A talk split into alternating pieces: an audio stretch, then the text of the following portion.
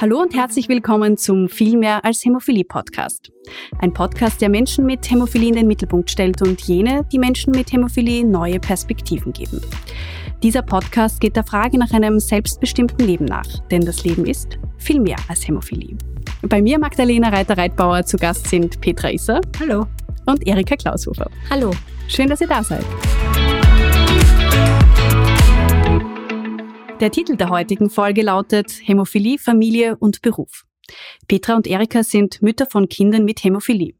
Wir sprechen heute darüber, wie den Eltern und insbesondere Mütter von hämophilen Kindern mit der Erkrankung in den verschiedenen Lebensbereichen umgehen. Daher gleich meine Einstiegsfrage an Petra. Wie war denn das, als du erfahren hast, dass dein Kind, euer Kind Hämophilie hat? Welche Gedanken sind dir da denn als erstes durch den Kopf gegangen? Ja, schwierige Frage. Die Diagnose von der Hämophilie beim Samuel haben wir gekriegt, da war der Samuel so circa sieben Monate alt. Nach der Geburt hat man trotz eines großen Krephalhämatoms, hat keiner von den behandelnden Ärzten es erkannt und somit war das erste halbe Jahr ganz entspannt.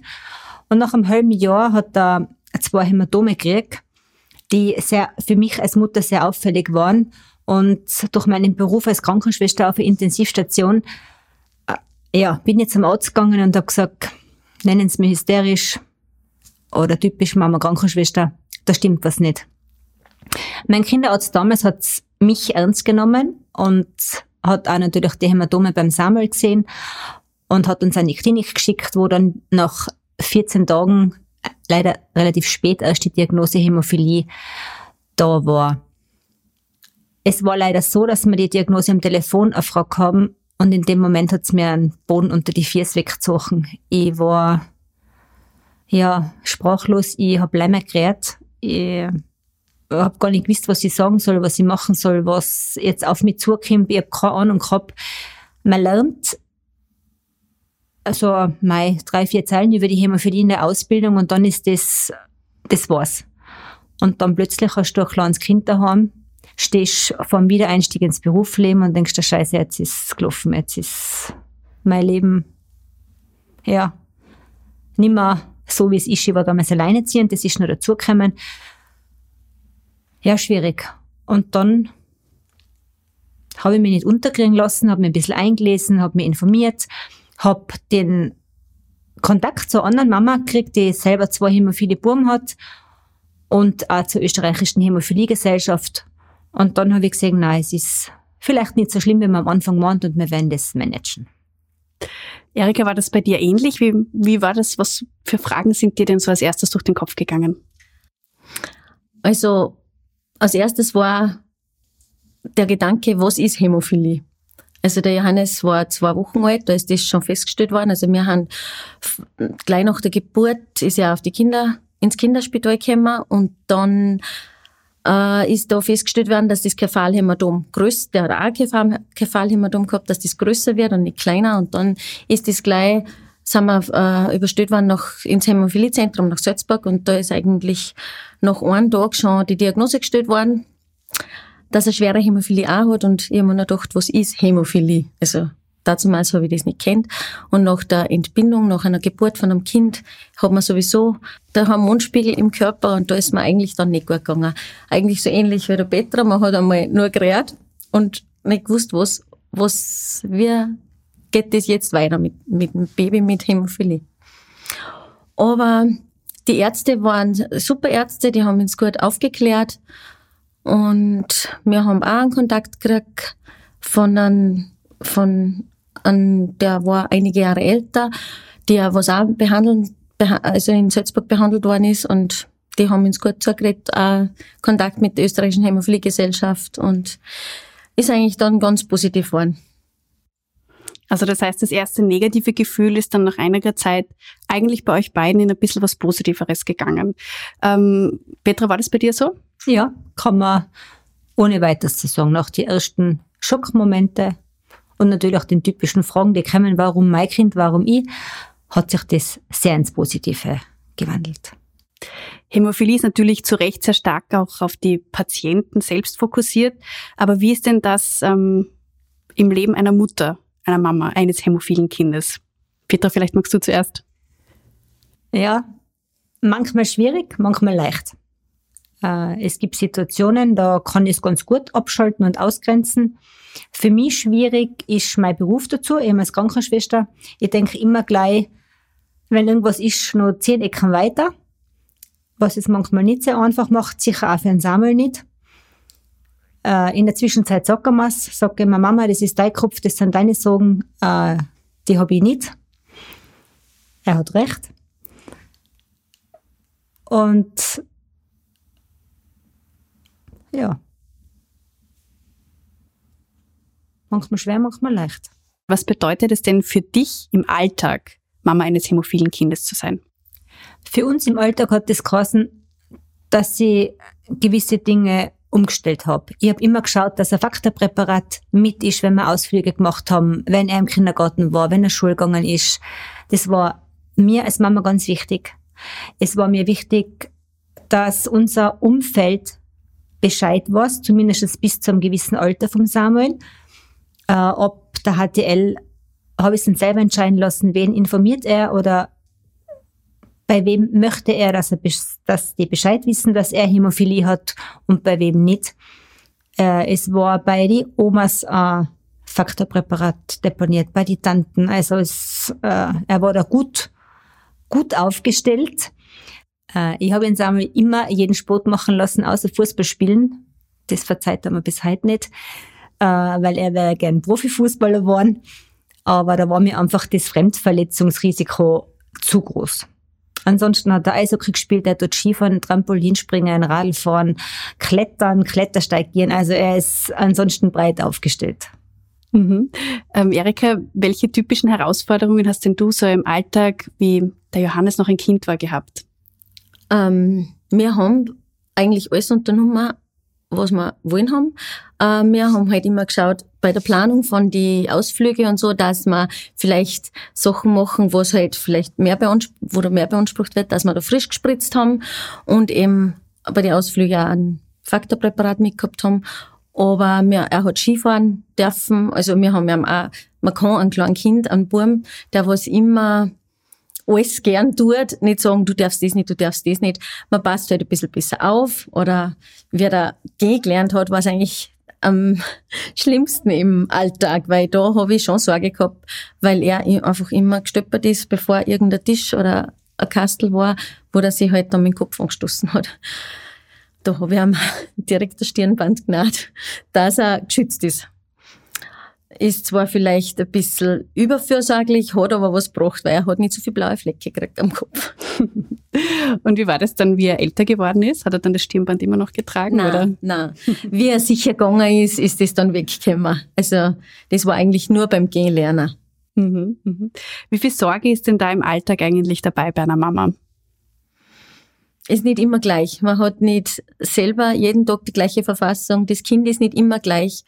Äh, manchmal mehr, manchmal weniger. Ja, kann man eigentlich so sagen. Mhm, mhm.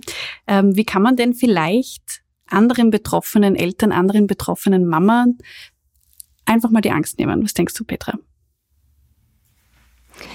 Die Angst nehmen, glaube ich, ganz, das kann man nicht. Weil ich bin ganz ehrlich, Angst habe auch ich immer wieder einmal.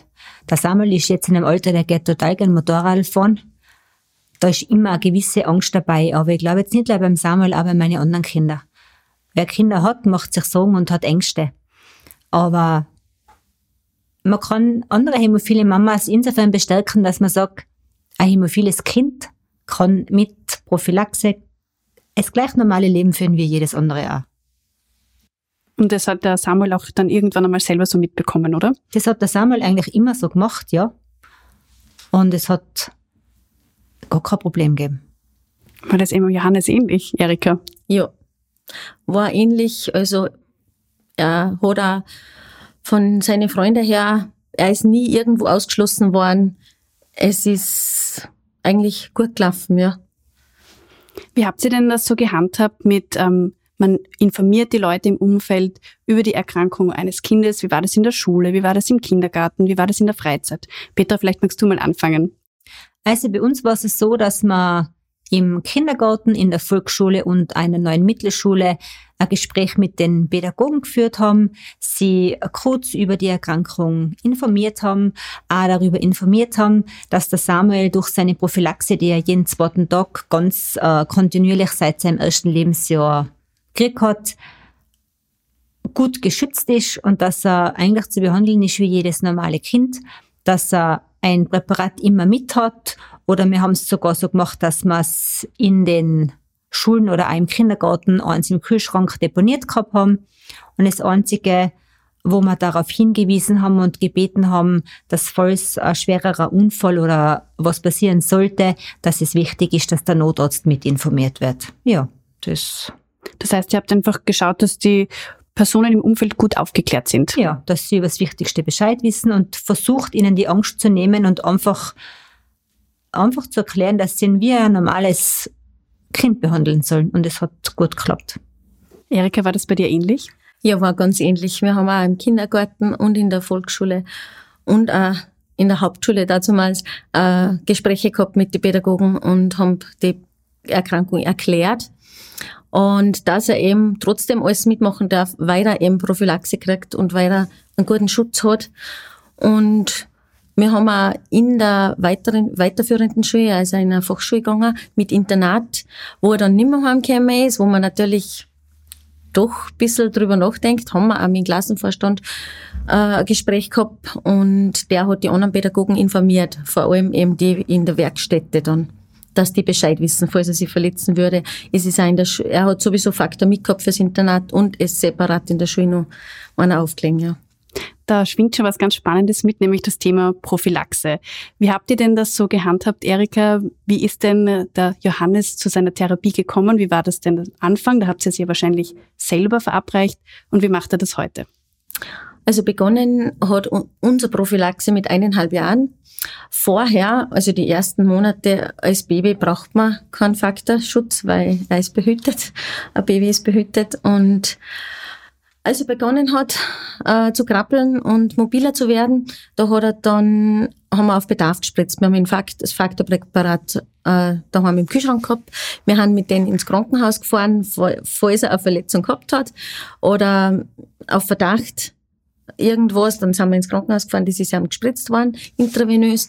Und äh, mit eineinhalb Jahren hat er dann einen Portercard gekriegt da ist die Kinderkrankenpflege, die Hauskrankenpflege heimgekommen, hat uns da eingeschult. Die haben so circa zehnmal heimgekommen und danach haben mein Mann und ich den Watercard gespritzt. Da haben wir das Handling dann schon gut, äh, haben wir gut gelernt gekriegt. Und mit Nein ist der Watercard kaputt worden. Also wir haben dann gespritzt, daheim, immer, in der Früh. Jeden dritten Tag war es bei uns. Und wie er neu war, war das Watercard siebeneinhalb Jahre alt. Und da ist er dann, und die also kaputt worden.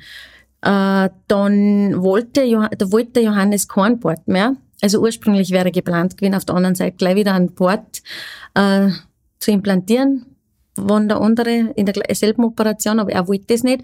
Und der Wunsch von ihm ist respektiert worden im Krankenhaus. Äh, der Oberarzt hat gesagt, ja, wenn er keinen will, dann probieren wir es mit den Venenspritzen. Dann haben wir als erstes mein Mann und ich das Venenspritzen gelernt. Das hat eigentlich gut funktioniert, ist wieder die Krankenpflege heimgekommen, hat uns da eingeschult und hat gut funktioniert. Und er ist dann zum Sommerlager gefahren, zur österreichischen Hämophiliegesellschaft, nach, in die Südsteiermark. Und da hat er das erste Mal mit Nein, halb, hat er das erste Mal probiert, selber Venen zu spritzen. Äh, das hat noch nicht ganz funktioniert, aber das Jahr drauf hat er dann selber gelernt und von da weg haben wir halt äh, gefördert, dass er selber spritzt. Da haben wir uns dann eigentlich abgewechselt. Er und ich und ab und zu auch nur der Papa, dass der das auch nicht verlernt. Petra, du bist ja Krankenschwester. Wie hast denn du die Therapie so gemanagt? Nachdem beim Sammel die Diagnosestellung ja etwas später war, also erst mit sieben Monaten, ist es bei uns eigentlich ratzfatz gegangen. Er war gerade ein Jahr alt, wie er in Innsbruck, es läuft in jedem Hämophiliezentrum ein bisschen anders, ein Boot gekriegt hat. Und von da weg ist er jeden zweiten Tag Prophylaxe gespritzt worden. Am Anfang bin ich jeden zweiten Tag mit ihm in die Klinik gefahren. Da ist er oben gespritzt worden und dann habe ich es äh, selber gelernt. Oder ja, gelernt, es war halt äh, sterile Händeln, habe ich eh kennen, aber es ist eine Überwindung, einmal sein Kind selber zu stechen, nur dazu über einen Botox was normalerweise weder eine Mama noch eine Krankenschwester macht. Und dann habe ich das daheim gemacht. Ja, und der Samuel hat in Boot dann ausgekriegt, da war er nicht ganz fünf, da war ich mit den Zwillingen schwanger. Und da haben wir einfach selber mal daheim probiert, ob es über die Venen zum Spritzen geht. Das war jetzt für mich nicht schwierig. Und es hat gut funktioniert und dann wollte ich ihn Boot geplant äh, herausnehmen lassen, bevor, bevor eine Infektion oder Thrombose oder ja, das ist wieder mein Denken im Weg gewesen oder die Ursache dafür. Das haben wir dann gemacht und der Samuel spritzt jetzt selber, seit er sieben Jahre alt ist. Er wollte das und ja, hat das gelernt und seitdem spritzt er mehr oder weniger selber ganz ab und zu mal hab mein Mann oder ich noch einmal spritzen dürfen, wenn er gerade nicht wollen hat oder wenn er nicht gut benannt war, dann hat es auch die Mama machen dürfen. Das heißt, er spritzt jetzt seit zehn Jahren, wenn er 17 ist, oder? Jubiläum heuer, kann Stimmt, man sagen. Ja, so habe ich das noch gar nicht gesehen.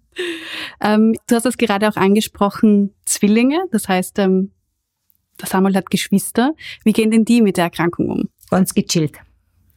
Die wachsen mit dem auf, die kennen es nicht anders. Die sind, äh, wie sie klein waren, immer fasziniert daneben geguckt, wenn der Samuel gespritzt hat. In der Zwischenzeit interessiert sie sich nicht mehr. Sie haben schon einmal gefragt, ob sie einmal spritzen dürfen. Das will er jetzt noch nicht, aber das muss auch nicht sein. Sie wissen auch, dass dadurch, dass ich Konduktorin bin, dass sie das auch sein können, aber selbst das ist kein Problem für sie. Wie ist denn das bei dir, Erika? Also ich muss noch kurz hinzufügen, der Johannes spritzt mittlerweile selber. Also mein Mann und ich nicht mehr. also nur in Notfällen oder in Ausnahmesituationen spritzen wir. Ähm, ja, ich habe nur drei Mädels. Also zwei ältere, da ist eine ein bisschen älter wie der Johannes und eine jünger. Und die haben auch mit dem aufgewachsen. Für die ist das ganz normal gewesen, dass der Johannes spritzt und haben wir jetzt nicht im Alltag extra mehr aufpasst auf ihn, sondern es war einfach ein normales geschwisterliches Zusammenleben und Spielen. Und ja, die Größere hat noch, die Ältere hat dann schon einmal spritzen, probieren wollen. Da war sie aber schon, das ist noch nicht so lang her. Also er hat gesagt, ja, wenn sie will, kann sie spritzen. Und sie hat dann wirklich wenig gespritzt bei ihm und es ist alles gut gegangen. Sie hat das auch zig Male gesehen und ja, und jetzt hat sie auch wieder mal gesagt, eigentlich möchte ich wieder mal spritzen. also es passt ein Ereignis irgendwo. Ja, ja, Ereignis würde ich jetzt nicht sagen. Also Ereignis, dass sie spritzt, ja, aber so die Spritzen selber, das, ist, das läuft nur noch nebenbei. Das und ist bei die, euch einfach Alltag. Ist Alltag, ja. Und auch die, die Kleine, die ist fünf, für die ist das auch normal. Der Johannes muss spritzen. Ja. Es ist ja sehr wichtig, dafür zu sorgen, dass es jetzt nicht zu Blutungen oder Einblutungen in die Gelenke kommt. Wie findet man denn da als Mutter oder als, Elternteil ganz grundsätzlich die richtige Balance aus nicht in Watte packen und trotzdem dafür sorgen, dass nicht ständig was passiert? Erika. Ähm, man, man, versucht das Beste. Äh, man muss loslassen man muss versuchen loszulassen. Nur in Warte packen geht nicht. Natürlich schaut man schon, dass eben bei gewisse Aktivitäten einfach der Faktorspiegel hoch ist, dann kann man auch leichter loslassen und man kann dann äh, das machen lassen, was er gern machen möchte. Aber ja, die richtige Balance zu finden, ist immer schwierig, aber ohne Situationen. Aber man versucht halt sein Bestes. Wahrscheinlich so wie jeder andere Elternteil auch. Genau. Egal um welches Thema das es geht. Genau. Ähm, Petra, du bist ja auch Konduktorin. Wie war denn das für dich, als du das herausgefunden hast? Ähm, war das unmittelbar bei der Diagnose von Samuels Hämophilie oder war das danach oder davor? Es war eigentlich nach der Diagnosestellung beim Samuel. Äh, da ist beim Samuel ein Gentest gemacht worden, um zu schauen, welche Mutation er hat.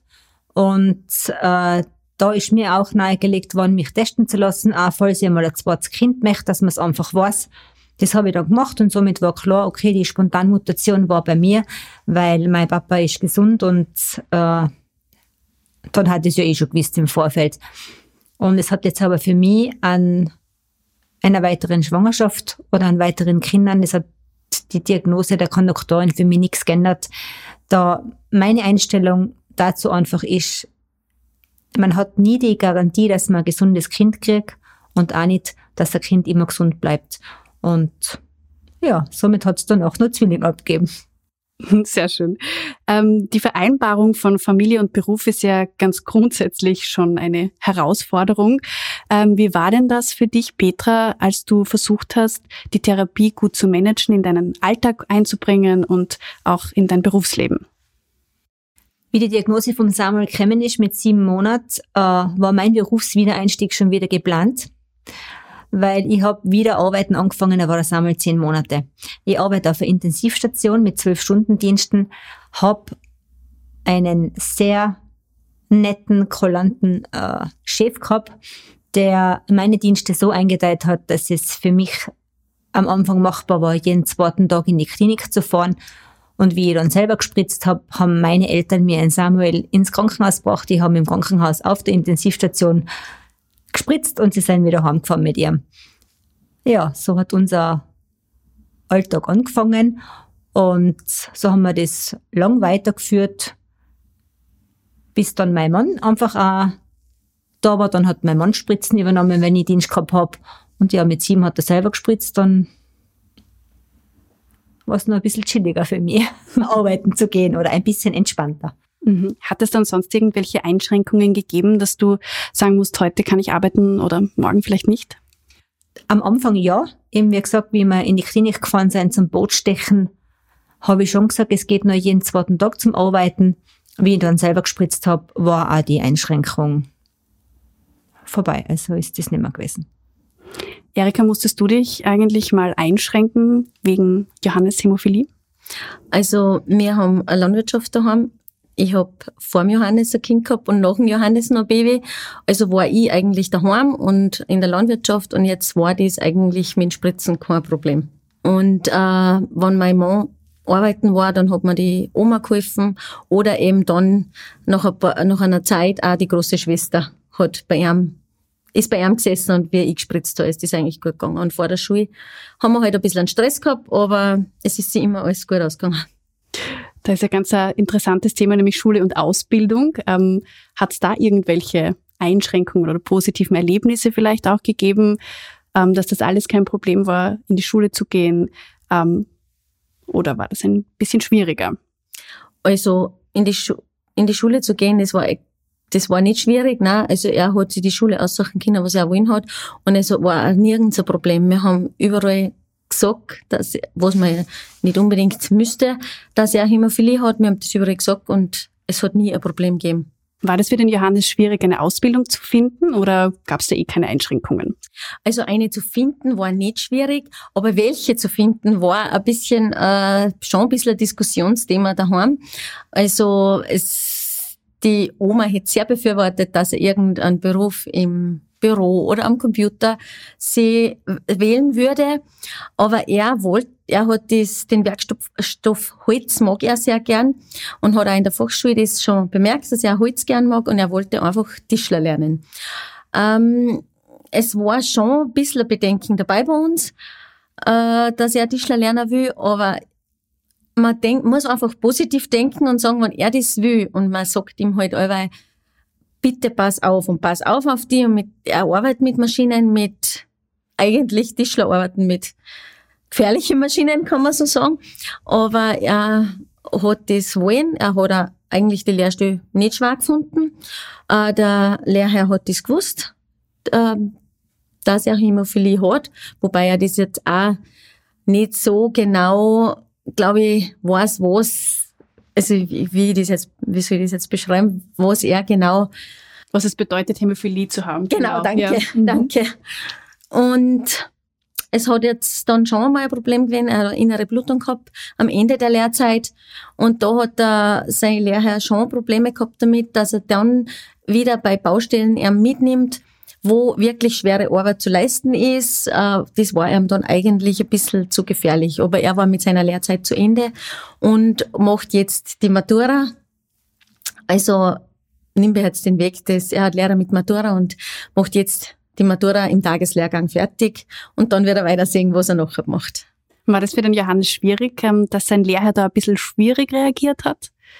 Ähm, er war momentan schon ein bisschen perplex, dass er das gesagt hat.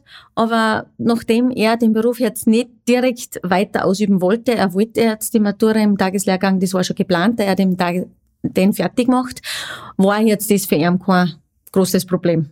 Er hat gesagt, es hat sich jetzt eh gut ergeben und ja, war jetzt kein so Problem. Petra, was wünschst du dir denn eigentlich für den Samuel? Welche Ausbildung, wie soll sein Lebensweg weitergehen? Der Samuel geht aktuell HTL für Design, äh, schließt da mit dem Malergesellen ab, das macht er total gern, kann aber auch Restaurator werden oder ich weiß es nicht. Für mich ist wichtig, dass er etwas findet, das er erfüllt und das ihn glücklich macht. Das war für mich das Wichtigste. Und ich denke, aufpassen, das tut er, er kennt sich aus, er weiß, was zu machen ist und auf seinem Weg, was wo immer er ihn hinführt, werde ich einfach versuchen, ihn bestmöglich zu unterstützen. Petra, du bist auch im Vorstand der österreichischen Hämophiliegesellschaft. Wie wichtig ähm, ist dir denn die Arbeit und das Engagement darin und wie wichtig ist auch der Austausch mit anderen Mamas, mit anderen Eltern? Ja, mein Ressort in der österreichischen Hämophiliegesellschaft ist die Familie. Und äh, wir haben in der Zwischenzeit eine Familien-WhatsApp oder eine Mütter-WhatsApp-Gruppe gegründet. Ich glaube, es sind fast 30 Mütter in der Zwischenzeit von ganz Österreich verstreut in dieser Gruppe. Es ist da reger Austausch. Wer eine Frage hat, stellt sie hinein. Und ich muss ganz ehrlich sagen, manchmal bin ich selber total perplex, wie viele Antworten und wie schnell das funktioniert, dass eine andere Mama antwortet. Es ist manchmal so viel, äh, ja, dass man selber zu viel ist. Aber ich finde es toll, es gibt für jedes Alter jemanden, der Antwort weiß. Ich bin einfach bei manchen Fragen schon zu lang weg, weil der Samuel einfach schon 17 ist. Aber wie gesagt, es gibt immer jemanden. Es gibt ein Wochenende für Mütter und für Frauen mit Blutgerinnungsstörungen, das gut angenommen wird, wo ein reger Austausch ist. Man kann mich kontaktieren, wenn es Schwierigkeiten mit Schule, Kindergarten oder so weiter gibt, habe ich in Tirol schon gemacht. Schwierigkeiten ist jetzt falsch. Also wenn man jemanden braucht, der mit den Pädagoginnen redet. Es ist ein reger Austausch unter den ÖHG-Mitgliedern. Wir kommunizieren viel miteinander, sind da im ständigen Austausch. Was machen wir? Was wird angeboten? Eine super Sache. Erika, du bist ja auch Mitglied in der österreichischen Hämophiliegesellschaft. Was hat dir denn am meisten weitergeholfen? Also am Anfang sind wir gern zu den Generalversammlungen auch gefahren. Da haben wir eben auch bereits andere Eltern kennengelernt. Und eben dann, ähm, wie Johannes 4 war, sind wir zum Wintertreffen nach Tirol gefahren und da haben wir andere Eltern kennengelernt, die was ebenfalls bei der Hämophiliegesellschaft sind, äh, wo man echt Austausch macht und wo man immer was Neues da fragt oder was, was man positiv für uns selber verwenden kann. Also das war echt eine tolle Sache, dass man die Treffen hat. Und eben auch das Mütterwochenende, was früher geheißen hat, weil hat's Mütterwochenende geheißen, da habe ich teilgenommen und wir haben da zum Familienwochenende, das alles hat ebenfalls in Tirol stattgefunden, sind wir auch ein paar Mal dort gewesen mit der ganzen Familie. Es haben die, die Mädels total gern teilgenommen. Und ja, es ist einfach immer wieder erleichternd, wenn man mit anderen Eltern sich austauscht. Und man hört immer wieder was Neues. Oder, ah, so konnte man das machen. Oder, ja, das ist toll. Der Viel mehr als Hämophilie Podcast kommt zum Ende und wir stellen unseren Gästen drei Fragen.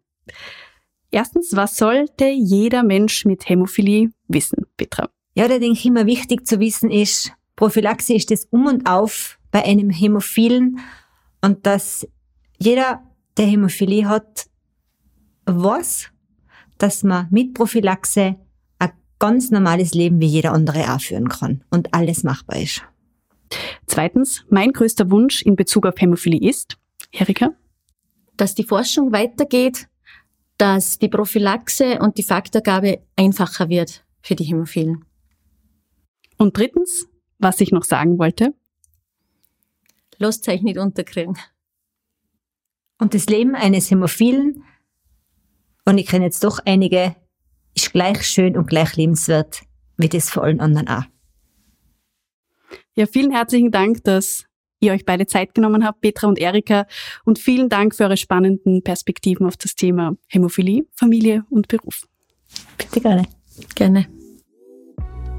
Dieser Podcast entstand in Zusammenarbeit mit der österreichischen Hämophiliegesellschaft mit freundlicher Unterstützung von Sobi und redaktioneller Aufbereitung von Media Planet Österreich.